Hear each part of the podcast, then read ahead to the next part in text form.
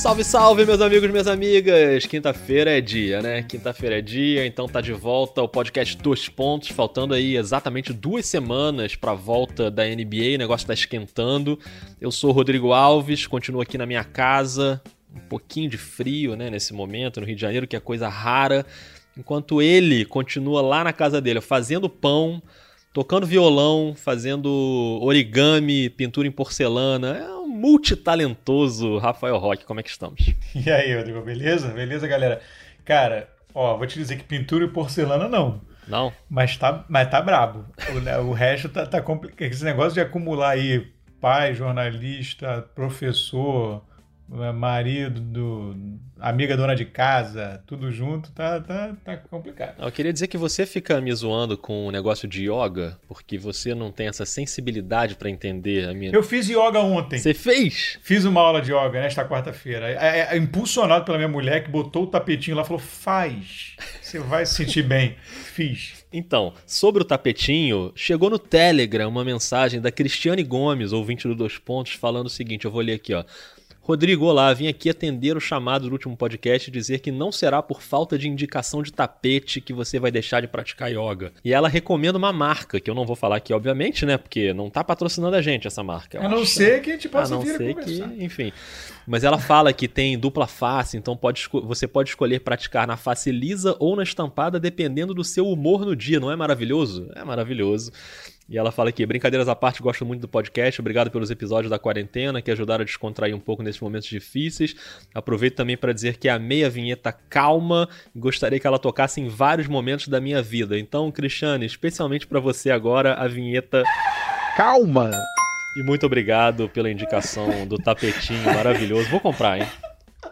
É, pode fazer um download, proporcionar um download para as pessoas, fazer um, um, ring, um toque de celular. Pô, já pensou? Toca o celular, você já fica mais calmo. Quando toca o celular, Sim. você já tem um alerta ali para ficar. Ou botar para certa pessoa, né? Tipo, sei lá, ah, o chefe liga, calma! Imagina. Agora, Rafael, eu queria te avisar que eu fiz pedido de mercado hoje e vai chegar. Eu marquei para daqui a mais de uma hora, né? Então, teoricamente, não vai chegar durante o programa, mas sabe como é que é a lei de Murphy?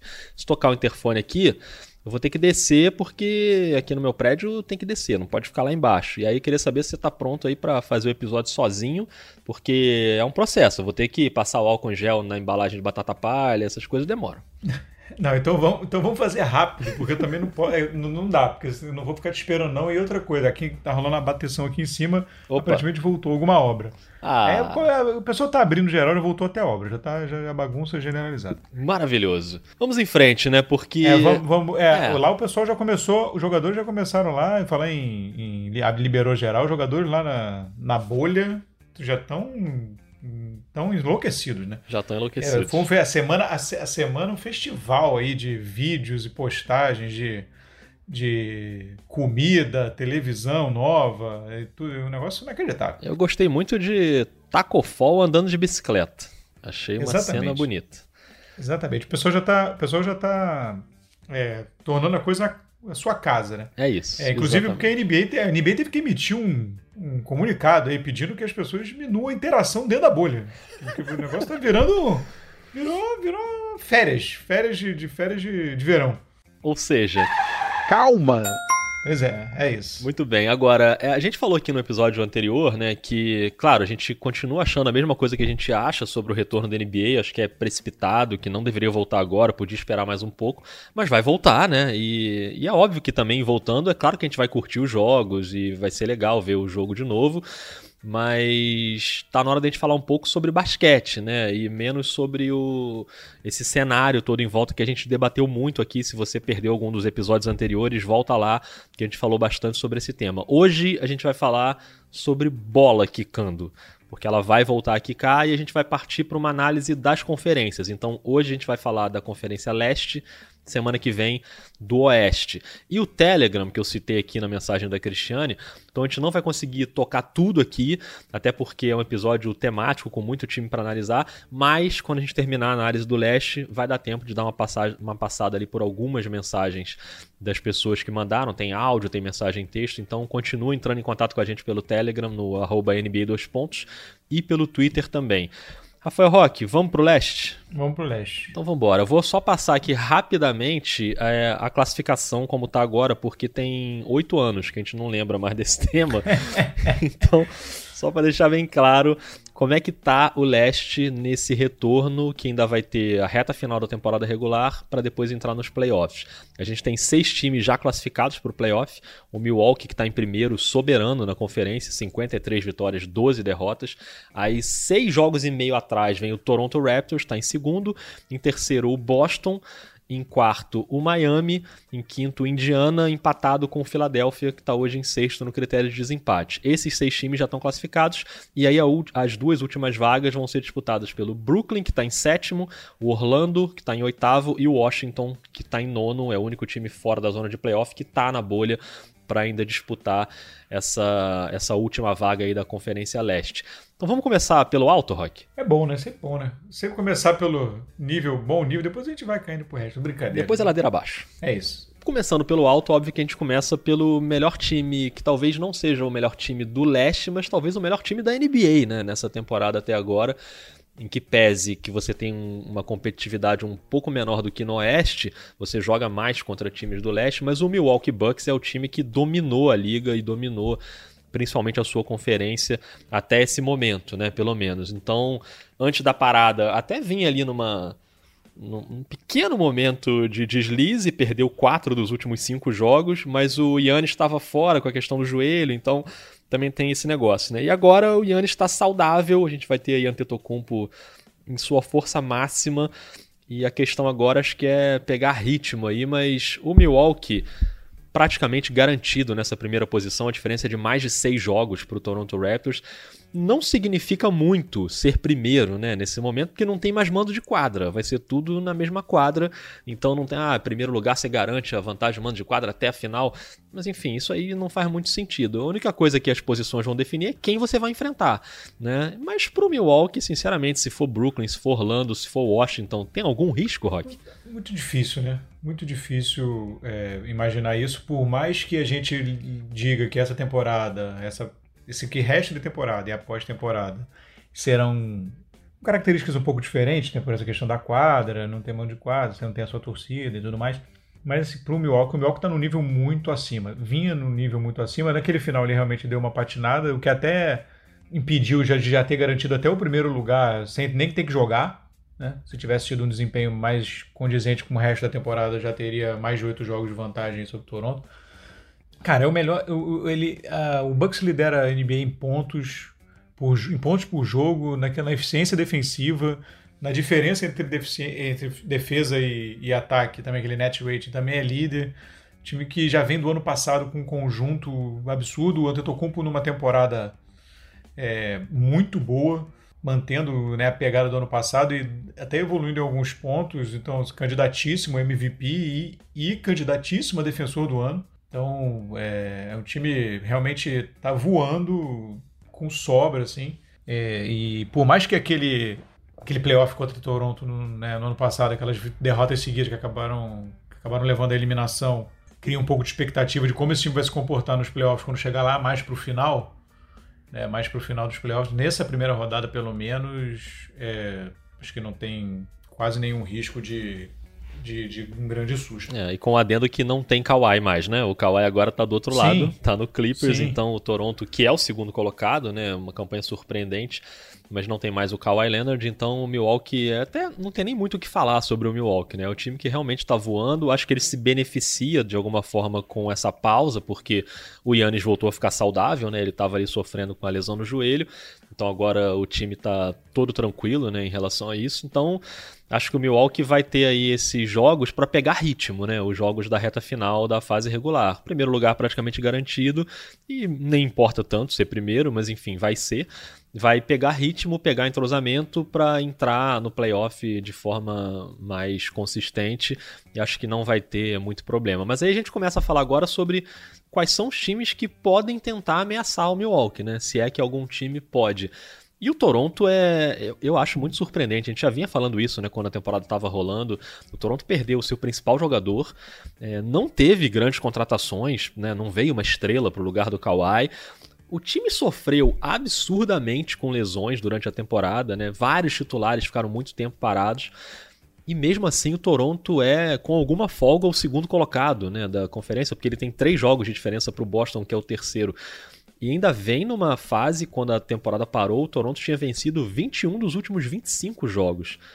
Ainda é um time que se beneficia com descanso também, porque com essas questões da lesão, os caras tinham voltado há pouco tempo de lesão, dá para você né, condicionar todo mundo e tá todo mundo muito bem. E ainda tem o Marc Gasol magrinho, né? O Marc Gasol é um desses caras aí que estão na lista do, do, dos emagrecimentos, né? Junto com o Jokic, é, o Gasol tá, tá magrinho. Mas a questão, Rock, que eu acho aí é lá na frente, né? Eu acho que primeira rodada, o Toronto pegando aí o Brooklyn, por exemplo, o Brooklyn completamente desfalcado, ou que seja o Orlando. Não acho que o Toronto vai ter muito problema. Mas a questão é mais lá na frente, no embate que pode vir aí ou na segunda rodada ou na final do leste contra times mais fortes, né? Aí a, a competição aumenta. E aí você não tem o Kawhi, e aí não é, não é nem a questão da figura pessoal do Kawhi. É uma questão de ter um astro para carregar o time ali. O astro do Toronto hoje é o Pascal Siakam, que realmente vem fazendo também uma ótima temporada e mostrou já que consegue assumir um papel de protagonista. Mas na hora do playoff, um cara do tamanho do Kawhi talvez possa fazer falta, né? O que, que você acha? É, não, definitivamente. Você não pode prescindir de um cara do talento do Kawhi no, em jogos decisivos, em jogos de playoff. Acho que, mas acho que vai muito passar o Toronto pelo, pelo desenvolvimento, a transformação do Siakam nesse, nesse cara. O quanto esse ciclo vai.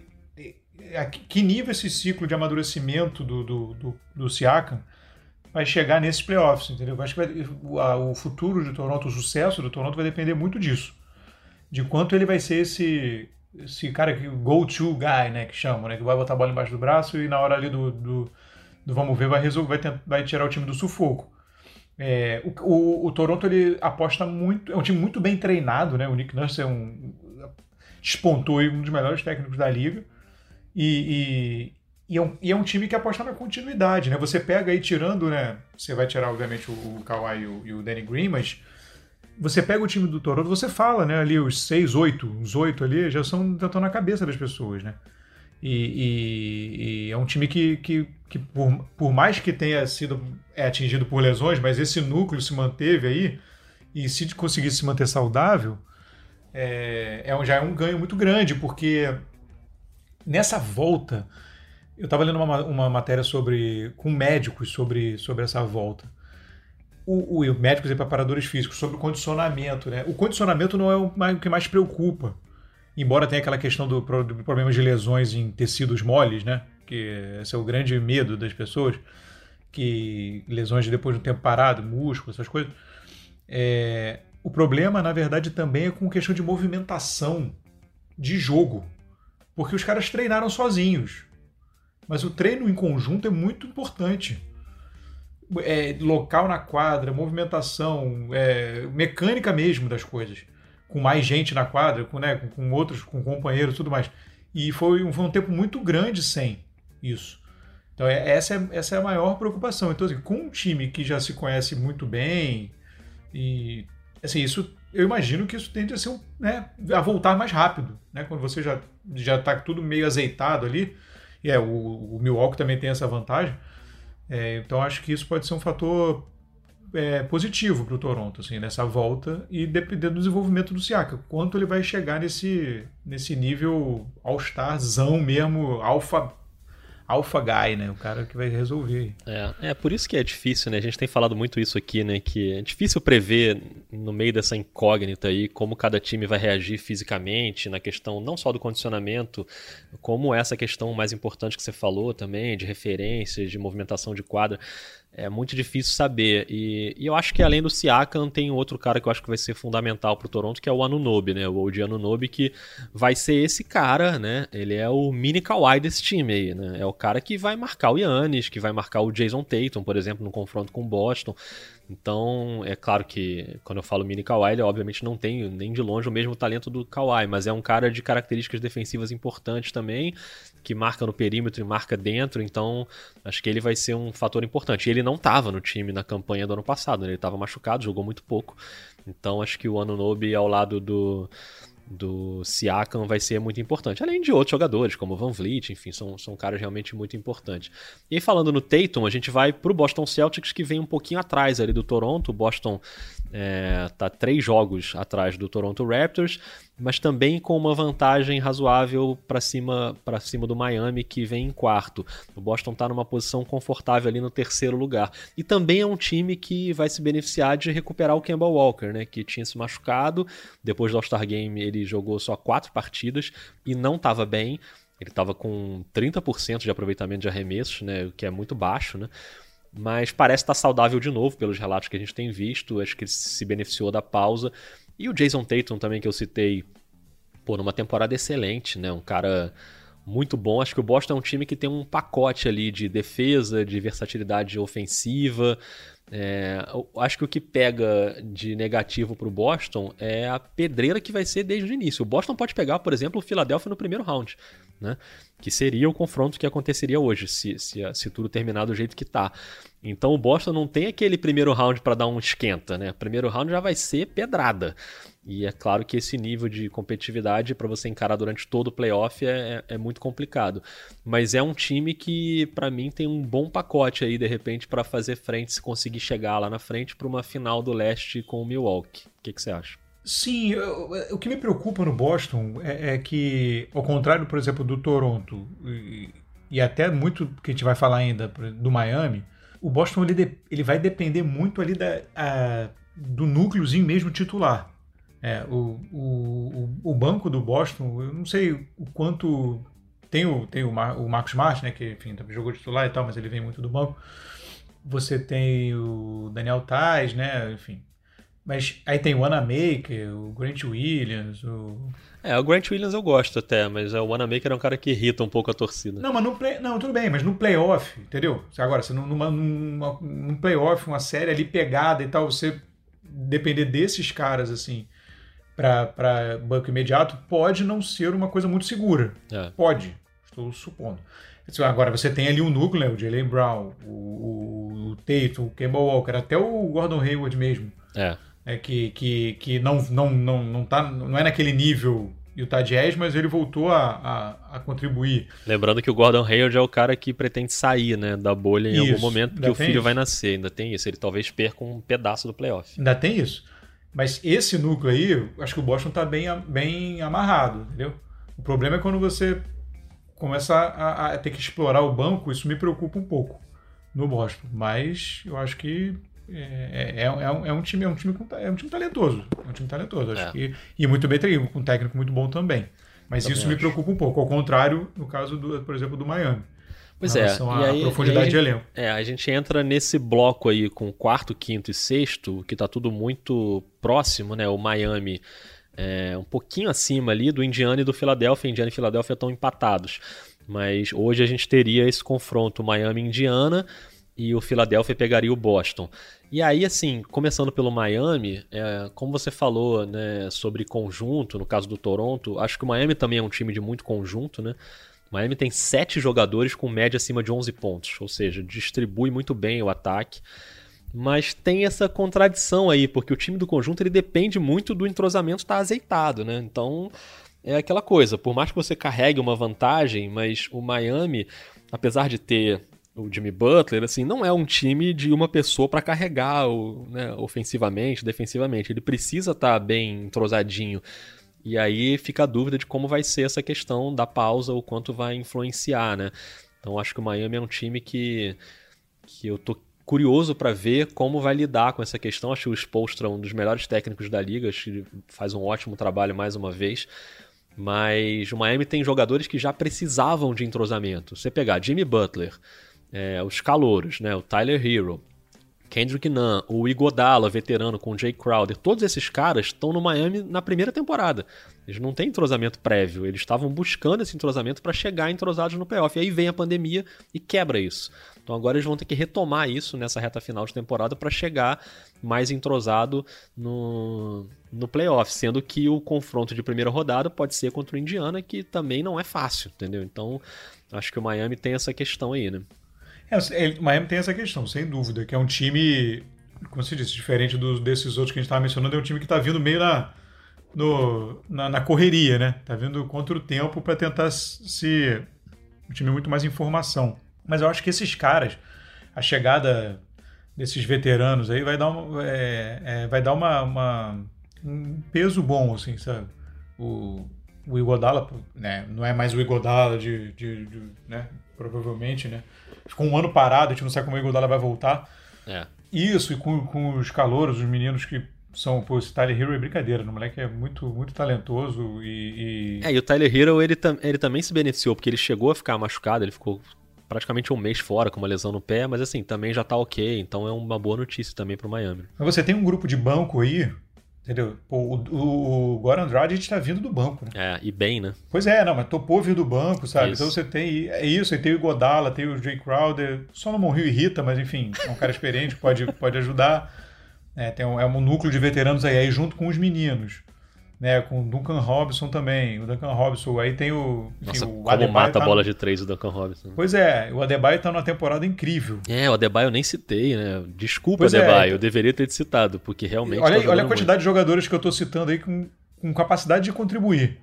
É, são nove, dez aí. É. É, é. é, muito, é muito profundo o time, assim. Se todo mundo jogar o que a gente espera que vai jogar. Mas, mais uma vez, a gente sempre lida com esse, né, imponderável como as coisas vão voltar. Mas se você olhando os nomes e o que já o que colaboraram nessa temporada ou, ou tem o histórico e tal, é um time muito, é um time profundo, né? É um time uma combinação aí de uma energia dos garotos com uma experiência dos caras que estão chegando. É um time que, que se não tem essa coisa do entrosamento, mas tem um, talvez um teto para evoluir, né? Depende, não sei se vai dar tempo, mas ela tem, ele tem um talvez para dar um salto se esses oito, se esses oito jogos ou os oito, oito jogos mais do primeira, primeiro round vão ser suficientes, mas é um time perigoso. E o Miami hoje pegaria o Indiana Pacers, que tem um grande ponto de interrogação aí, que é o Vitor Oladipo, né? Que falou que não ia jogar na bolha, né? Deixou isso claro e mudou de ideia, o que parece, né? Ele foi, tá treinando e tá bem. O Nate McMillan falou que ele tá muito bem e a tendência agora é que ele jogue. E aí, Rock, faz muita diferença, né? Você ter o principal jogador do time em quadra, ainda que não esteja 100% em condições, mas acho que o grande ponto do Indiana é esse, né? É, não, totalmente. Assim, o Indiana era candidato, o Indiana era candidato a, a, a cair, né? Obviamente, acho que, obviamente não, é, acho que não, não cairia para sete, porque a diferença já é muito grande, mas é, se, aí nessa briga com o Philadelphia e tudo mais, a tendência é que o Indiana caísse, né? Sem o Oladipo e tal, desse, fosse, se acomodasse ali na sexta posição. Agora, é, com o Oladipo, se vier mesmo se confirmar, já começa a olhar para cima, né? Tentando buscar ali de repente, o, o que nesse caso aí de quarto e quinto não muda muito, né? É, não muda muito. É, é porque você, na verdade, você vai enfrentar a mesma pessoa. É, e é até onde o Indiana pode ir, né? Porque para chegar no Boston é muito mais difícil, né? O Boston tá É, já é assim. complicado. É, não, mas de qualquer forma, você já começa a olhar com. Você já, sua aspiração na temporada já muda. É. É, com, com o Oladipo já muda de figura. É, ainda tem assim, claro que o Indiana tem o Sabonis, Domantas Sabonis, que vem numa ótima temporada, o Malcolm Brogdon, que é um cara que Sim. testou positivo, né, para Covid, mas já tá treinando e já tá bem. Mas é um time que, que eu acho que pode incomodar, assim. É um time que incomoda sem o Oladipo, né? O Indiana tem uma resiliência já na, na lesão na anterior do Oladipo, já tinha ido bem. E, e agora pode ter o Oladipo de volta, acho que pode ser fundamental. E o Indiana está empatado com o Philadelphia. E aí, Rock, o Philadelphia para mim é talvez seja o time do leste que mais pode se beneficiar desse caos, dessa incógnita, assim, porque o Philadelphia, se pegar aí antes da temporada parar, quatro meses atrás, três meses atrás, o Ben Simmons estava né, com lesão, e agora voltou saudável, voltou bem mais forte e voltou numa outra posição. Ben Simmons vai jogar de ala pivô, é o que o Brett Brown tem falado, né? O que para mim é uma das grandes surpresas aí desse pré-retorno da NBA. O Brett Brown falou que ele tá jogando exclusivamente na posição 4, que ele não tá armando o jogo. Ele colocou o Shake Milton como armador titular. Shake Milton que vinha muito bem também substituindo o Simmons quando ele estava machucado, né? Chegou a meter aqueles 39 pontos contra o Los Angeles Clippers em Los Angeles. Mas o garrafão do Philadelphia agora é Ben Simmons e Joel Embiid, com o Al Horford vindo do banco. É claro que o Simmons, muito versátil que é, ele não vai ficar preso dentro do garrafão, mas é, o Embiid também parece estar em forma. E o Philadelphia é essa coisa, assim, muda o jeito de jogar um pouco, é, é uma opção ousada do Brett Brown, mas é um time que sofre com a questão do mando de quadra, né, que joga mal fora, mas agora acabou isso, não tem mais mando de quadra, então mistura tudo. Acho que a incógnita ela é maior ainda para o Philadelphia. As peças estão ali, é um bom time com um bom elenco, Agora, tem a questão também do, do bolo do leste aí, porque o, o Philadelphia pode pegar no primeiro round o Boston Celtics. E aí não é favorito para ganhar do Boston Celtics, na minha opinião. Então, todo o otimismo pode desmoronar no primeiro round do playoff. Mas eu tô muito curioso para ver o Simmons numa posição diferente, se o Embiid vai estar tá 100%. É, o, Embiid já falou, né, deu declarações agora recentes que a, a, o ataque do time tem que passar por ele, né, ele tá querendo a bola. E o Shake Milton, se realmente for o armador titular, é um cara promissor também, que pode ser interessante. Eu tô bem curioso para ver o Philadelphia, Rock. É engraçado isso, né? Porque assim, não é um momento muito apropriado para você fazer uma mudança é. drástica a esse ponto, né? Ainda mais sem tempo para treinar. É, então é, é, é, uma, é, uma, é uma, uma, aposta muito ousada, mas que eu acho que o Brett Brown viu que daquele jeito não ia rolar. Né? Eu acho que esse, isso aí é meio que um atestado que, pelo menos nessa temporada, o, o Ben Simmons é um jogador novo, ele ainda pode evoluir muito talentoso. Então é um jogador que pode evoluir muito rápido. Mas assim, eu acho que isso é meio uma desistência, digamos assim, tipo, do arremesso do Ben Simmons e do. É. do entendeu? Vamos, chega, vamos desistir, vamos tentar outra coisa. Vamos usar ele onde ele é melhor, de repente ali mais próximo a sexta, batendo para dentro. Porque é, né, não, isso para mim diz. A mensagem que me chega é essa, cara. Desistimos. Desse, pelo menos nesse momento. Para a próxima temporada, se ele vai conseguir melhorar e tal. Mas nesse momento, ele estão mudando a dinâmica da coisa. É, mas assim, eu não sei, eu fico meio na dúvida, porque assim, é, na verdade, eu acho que. É claro que a gente vai ter que esperar para ver como é que vai ser isso na prática e se realmente vai ser isso, né? Porque às vezes pode ser também uma isca ali e ele jogar mais fora do perímetro. Porque ele jogando não, não, na posição se isso 4, acontecer. É, se acontecer. Ele jogando na posição 4, ele não vai ser um 4 que vai abrir a quadra, porque ele não vai sair para arremessar. Né? O, o, movimento do Ben Simmons é o oposto, é de, de fora para dentro, não de dentro para fora. Então, se você coloca ele lá dentro do garrafão, ele não vai espalhar a quadra, porque ele não tem arremesso de fora. Eu acho que ele é muito melhor partindo para dentro. Ele é mortal na infiltração, ele é muito bom, um jogador alto, atlético e com uma ótima visão de jogo, bom passador. Então eu não, eu não sei, a princípio eu fico muito receoso com essa mexida do Brett Brown, ainda mais como você falou nesse momento, né? Você, enfim, ele vai, botar, ele vai botar o Simmons pra fazer pick and roll? Pois é, exatamente. É, aí, se ele, fica, se ele botar o Simmons pra fazer pick and roll, ele pode receber a bola como o cara do, o cara do, né, do, uh -huh. do roll. Ele, ele pode receber a bola ali, aí ele tem a possibilidade de ele, de repente, bater é. pra dentro, ele fazer uma outra coisa. Mas, porque ele é um cara habilidoso, ele não é um pivô sim, fazendo sim. bloqueio que não tem essa habilidade. É. é. o que hoje, na verdade, no basquete é tudo muito misturado, né? A gente vê o Denver, por sim. exemplo, o Jokic ele inicia o pick and roll no Denver e o Jamal Murray vem fazer o bloqueio. Quer dizer, tudo trocado, assim, mas. Então sim, tem, sim. tem que esperar para ver, né? Como é que vai ser. Mas, mas a princípio isso me. Né, aí você bota o, o Shake Milton pra armar. É. Tudo bem. É, eu acho assim Nessa disputa toda aí, a gente estava falando de todos os times aí, a gente falou aí dos times mais que vão disputar, né? Tem mais capacidade para disputar lá em cima e tal. Uma coisa destoa muito, assim, para mim. Assim, eu acho o Brett Brown disparado o técnico mais fraco. Assim, de, desses que a gente está falando aí, né? Do, do, desses seis técnicos aí. Talvez com, Mac, talvez com o Macmillan você possa fazer algum tipo de, de de, de, mais de proximidade, assim. Mas os outros são muito melhores do que ele. É, eu também prefiro o Macmillan. Não, eu também. Você pode até ter algum tipo de conversa, mas os outros são muito melhores que ele, todos. Eu não sei. Não sei se o cara tá tentando, tipo, tentando dar uma, uma chacoalhada. Eu acho que esse pode, ser, é, esse pode ser o grande diferencial nessa disputa aí. O Philadelphia é um time com, com uma capacidade defensiva. É, são jogadores muito versáteis, né? É, é, o, o Josh Richardson, que me sempre trava a minha língua é, é, um, é um cara que é muito bom né, de defesa e tal, muito bom é, no perímetro e tal. É, Tobias Harris. Tobias Harris bem em cima. Você tem o Hofford, né? Você tem, enfim, uma versatilidade defensiva muito grande. Sim. É, eu acho que é um time que talvez vá apostar nisso para tentar chegar longe, né? Porque dizem que defesa ganha campeonato, né? É. De repente. É, acho que o Philadelphia bem posicionado aí nesse ponto. E aí, do Philadelphia pro sétimo colocado, que é o Brooklyn, tem um abismo aí, né? Para os três times que ainda estão brigando pelas duas últimas vagas. A gente tem o Brooklyn é, com, um, com meio jogo ali à frente do Orlando, né? O Orlando está em oitavo. E bem mais atrás o Washington Wizards, que me parece um time quase café com leite ali, né? O Washington tá cinco jogos e meio atrás do Orlando Magic, tem que acontecer um milagre para conseguir essa classificação.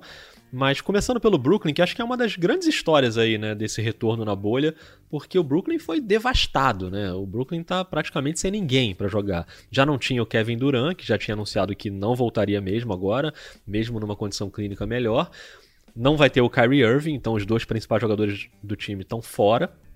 E aí ele perdeu DeAndre Jordan, perdeu Spencer Dinwiddie, perdeu Torian Prince, perdeu Wilson Chandler, ninguém vai que, que o Brooklyn fez? Foi atrás do Jamal Crawford, 40 anos. Tudo bem que o último jogo do Jamal Crawford ele meteu 51 pontos. Talvez é, quem tá ouvindo não vai lembrar disso, talvez, mas foi um jogo do encerramento da temporada anterior. Ele tava no Phoenix. Mas assim, eu fui até ver aqui esse jogo. Esses 51 pontos também foram muito garbage time, assim. Foi um jogo contra o Dallas. E aí na reta final ele desandou a fazer pontos, chegou a 51. Mas aquela reta final foi boa pro Jamal Crawford, a última impressão que ele deixou, mas a temporada não foi boa. Ele não jogou bem. Então, não é um cara que, né, dificilmente, um ano depois, o cara vai chegar e ser o grande nome. Mas assim, o Brooklyn é, é aquela coisa, né? Não, não tem muito para onde correr. Vai ter ali o Caris LeVer, vai ter o Joe Harris, são os caras que vão tentar carregar o time. Mas o Brooklyn tá olhando pro ano que vem, né, Rock? É, tá esperando, né? Tá esperando o Duran voltar. O que o ano que vem, que daqui a pouco, né? Se é, for se que vem, lá, vai ser daqui a pouco. É quase mês Mas que vem. O... Não, ainda teve isso, né, cara? Que pegou o Michael Beasley e o Beasley também, está, também pegou Covid, não vai. Nossa, pois é. Tipo, ou seja, então o negócio ali tá. O negócio tá complicado.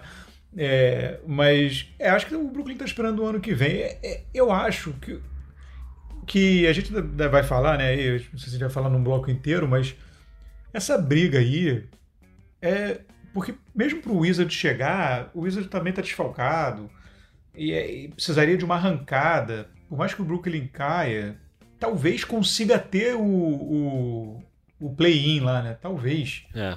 É, teria que ser quatro jogos atrás e tal, nem que ainda não tá, teria que tirar uma diferença. Esses, eu sinceramente acho que esses times aí são mais para fazer número agora. Né? É. E o Orlando, o Orlando ainda tem até mais condição de fazer alguma coisa, embora é, acho que a tentativa do Orlando é essa, né? Tentar passar para sétimo para tentar fazer alguma graça, porque o Orlando ainda tem mais condição. Sem dúvida. O Brooklyn me parece, então me parece complicado. Então assim, o Orlando na verdade tentar passar para o sétimo colocado para porque são dois bons times, mas pegar Toronto ainda dá um pouquinho mais de esperança do que pegar Milwaukee. É, escapar do Milwaukee, né? Acho que é a missão do Orlando, assim. E, sem dúvida, me parece um time mais arrumado agora, depois desse desmonte aí do Brooklyn. É um time bom defensivamente, tem bons jogadores, tem Vucevic, tem o Aaron Gordon, um Markel Fultz mais confiante. O Mobamba também mudou. O Mobamba, ele foi na contramão. Em vez de emagrecer, ele ficou mais forte, né? Mais parrudo. E e o objetivo é esse, né? Escapar, passar o, o Brooklyn para conseguir escapar do Milwaukee e pelo menos ter uma série mais competitiva, tentar ter uma série mais competitiva no primeiro round. Porque o Washington, né, Rock, é o que você falou. É, para mim, o Washington tá numa situação pior ainda que a do Brooklyn, né? Mesmo com o desmonte todo, o Washington já não tinha o John Wall. E não vai ter o Bradley Beal e não vai ter o Davis Bertans, que são os dois principais pontuadores do time. O Bradley Beal é disparado o melhor jogador do time. E o Bertans, também não foi, é, era o segundo cestinha. Então vai ter que contar, cara, com um elenco muito mais ou menos, assim, de jogadores que não são ruins. Mas se você for pegar Troy Brown Jr., o Hashimura, o Thomas Bryant, Shabazz Napier, eles não são perna de pau, mas assim, não é não é cara nem para ser titular em grandes times, assim, muitos deles, né? Então, acho que o Washington realmente tá ali numa ah, beleza, vamos ali. Se der, a gente vai na montanha russa, porque, cara, basquete mesmo acho que vai ser difícil. É, eu gosto do, eu gosto do Thomas Bryant, mas eu também. você falou, não, não dá para não dá para depender desse cara. Vai tudo vai ser importante. Seria importante, talvez para dar um pouco de rodagem pro Hashimura, né? É. Que é o cara que é a esperança aí da franquia e tal. Enfim, tenta dar algum tipo de rodagem para ele. Seria interessante, mas eu acho que o Washington entrou de entrou de gaiato aí nessa nessa tentativa de isonomia da NBA aí de não, não, não, não estabelecer logo o playoff do leste.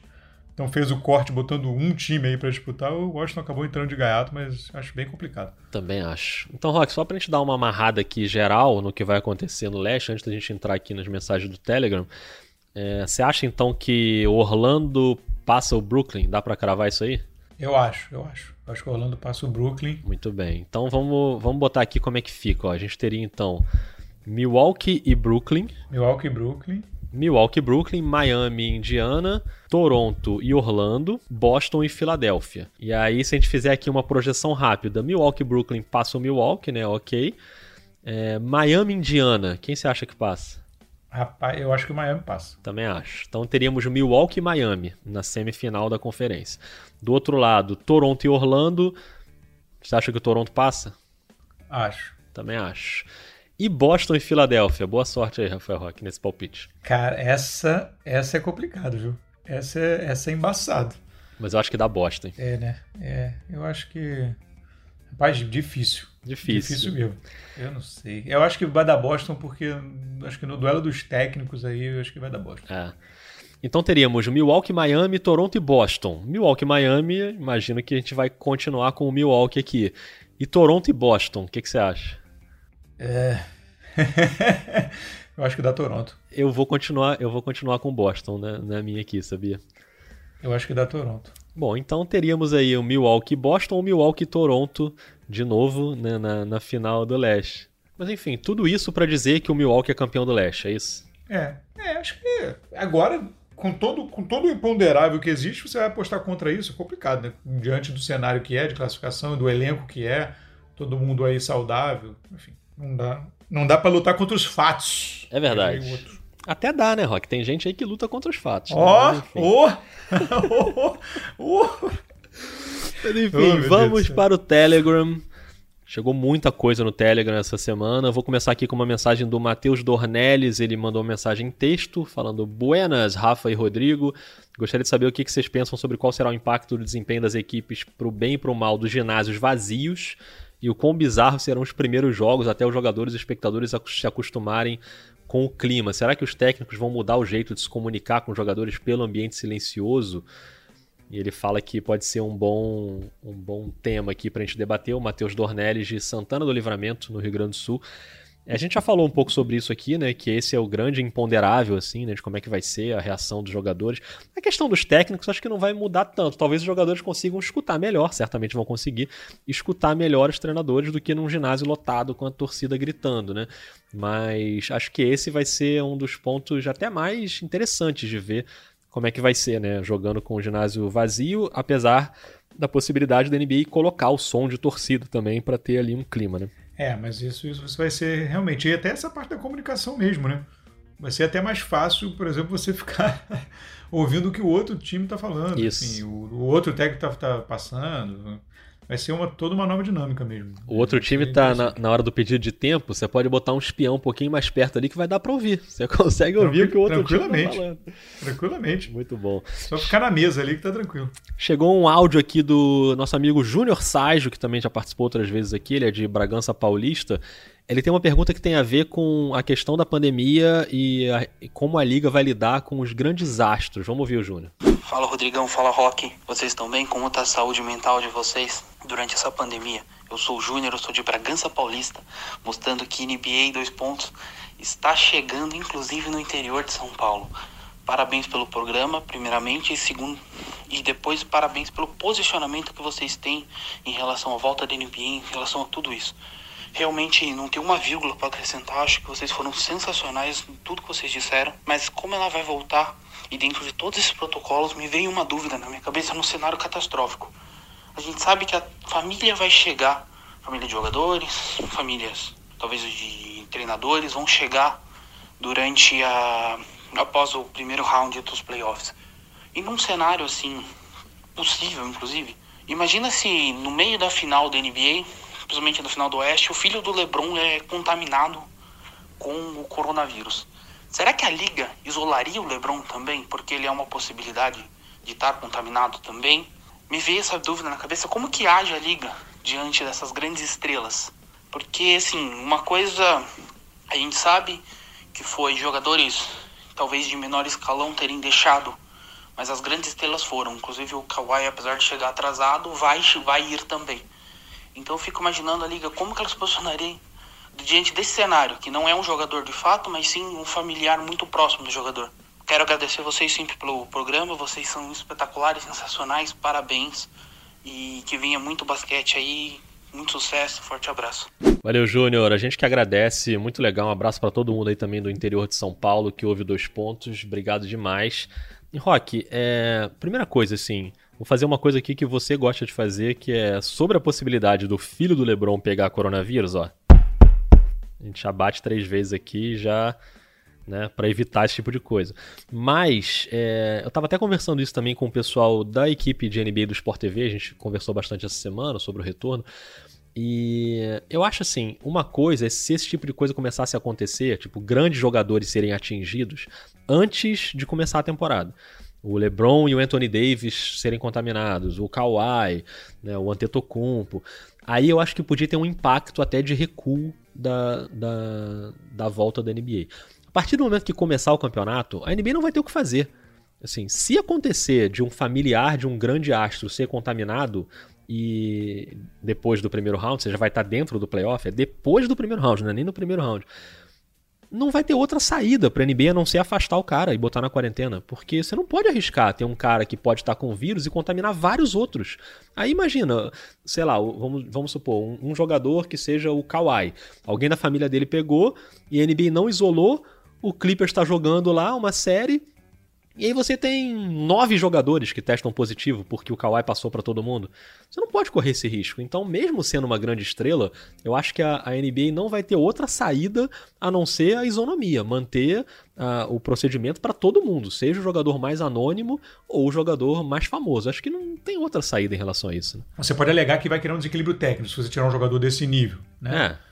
Mas você não agindo com isonomia, você está criando. Aí sim você está criando um um desequilíbrio, você está mudando é. a regra, você está criando uma regra especial para um jogador. Então, na verdade, vai ter que, vai ter que ser assim. O que eu. Assim, é um período difícil? É um período difícil. Eu, como jogador, se eu fosse jogador da NBA e eu tivesse num time com chance ali, realmente brigando, e dependendo do, do seu tamanho, você tem também a consciência da sua importância para o time, né? E né, isso não dá para. É um jogo coletivo, tá, mas não tem jeito, é, é assim. Cara, eu acho que esses jogadores muito de ponta vão acabar pensando, podem acabar pensando em ir realmente para o sacrifício e ficarem realmente isolados. Pode ser. Entendeu? E nem levar o, familiar. Porque assim, é duro, é duro. Né? Mas imagina uma situação dessa. Que, que na verdade pegando até pelo lado humano da coisa. Tipo assim, você expor a sua família a esse risco, né? Claro. É, antes de, antes de, de, do, de ser tirado do jogo e aí prejudicar a campanha, antes disso, você jogar a sua família num ambiente que, que é de potencial contaminação. Né? Então, é, eu acho que isso deveria levar a família para lá, deveria ser exceção. Assim, quem está com, sei lá, tá com problema, não está conseguindo, está muito mal de cabeça, precisa de um apoio, sabe? Acho que, acho que tinha que ser uma coisa assim.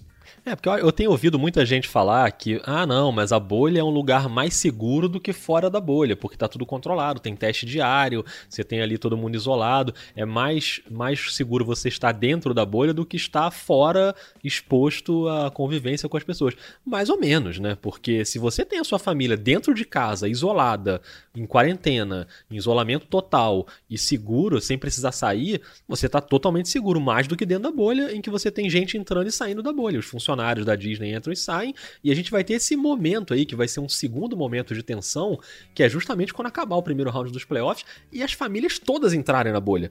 Por mais que você faça o teste em todo mundo, que você coloque todo mundo numa quarentena antes de ter contato, não é não é garantido assim. Então vai ser um momento de tensão ali. O, o, cara pode pensar duas vezes, pô, será que eu trago? A minha família tá lá na minha casa, claro que eu tô longe deles, isso é ruim, mas eles estão lá 100% seguros dentro de casa, sem sair, controlados. Será que eu boto eles dentro de um avião para vir para cá?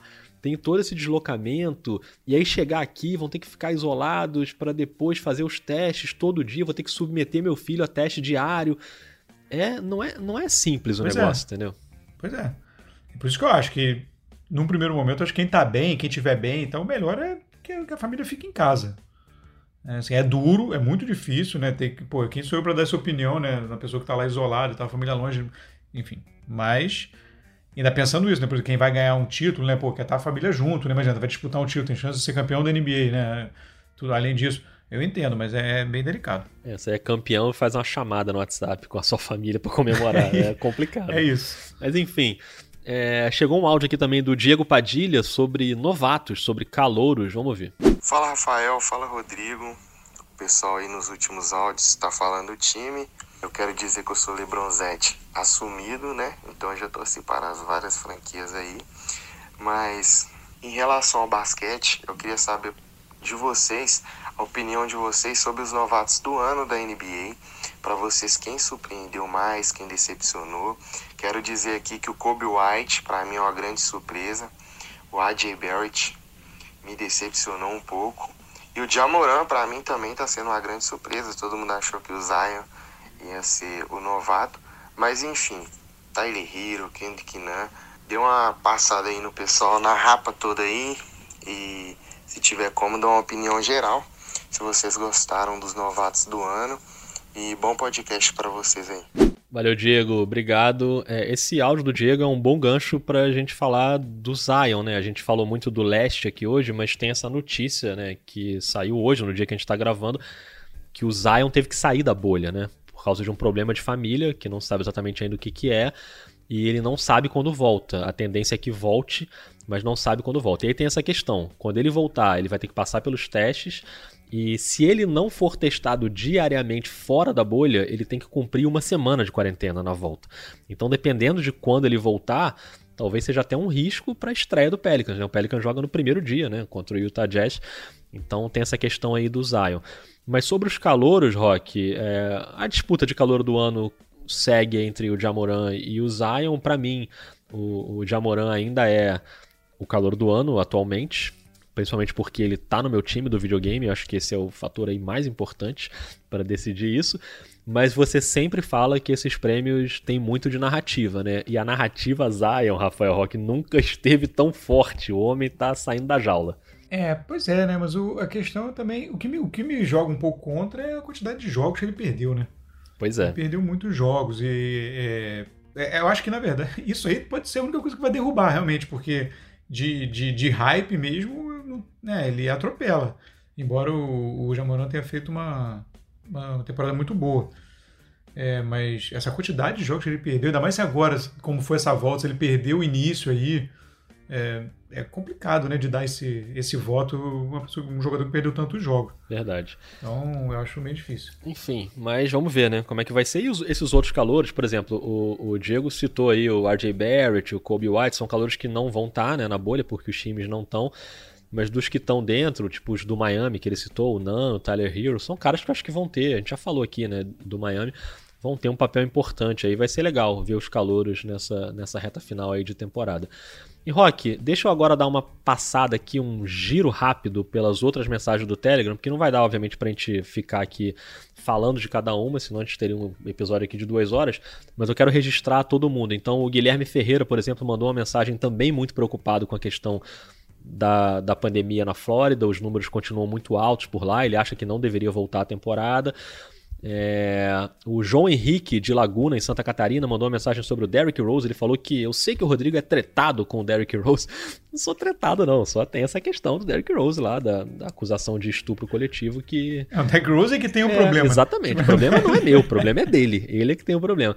Mas ele fala que o Derrick Rose pode ser o melhor sexto homem. Enfim, é um outro exemplo também de um jogador que não vai estar tá na bolha, né? Porque o Detroit também não está.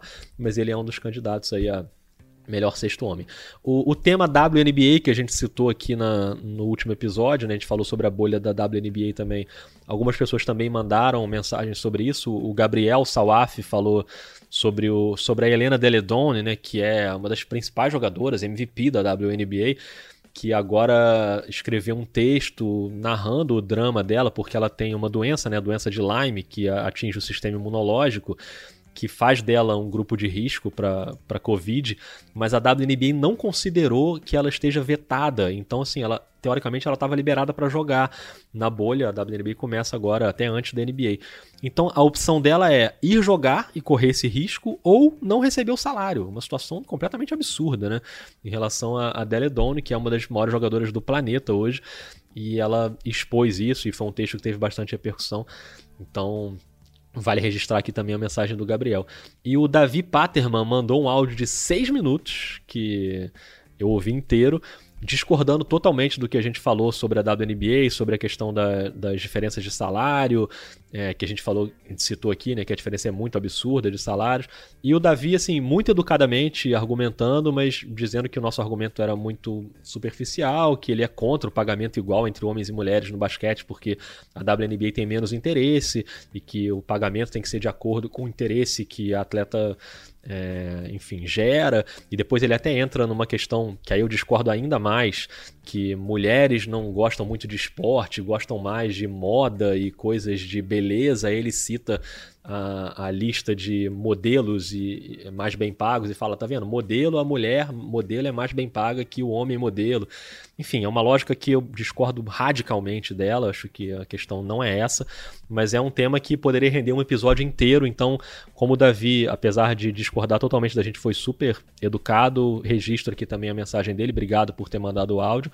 E dois áudios que chegaram falando sobre a Conferência Oeste, do Daniel Mitchell, que mandou um áudio sobre o Lakers, e o Alessandro Lima mandou um texto, na verdade, sobre OKC e San Antonio. Então, Daniel e Alessandro, semana que vem vai ser a hora de vocês, porque na semana que vem a gente vai falar sobre a Conferência Oeste, no mesmo molde que a gente fez aqui hoje, e a gente vai destrinchar os times do Oeste. Vai pegar fogo semana que vem, Rock.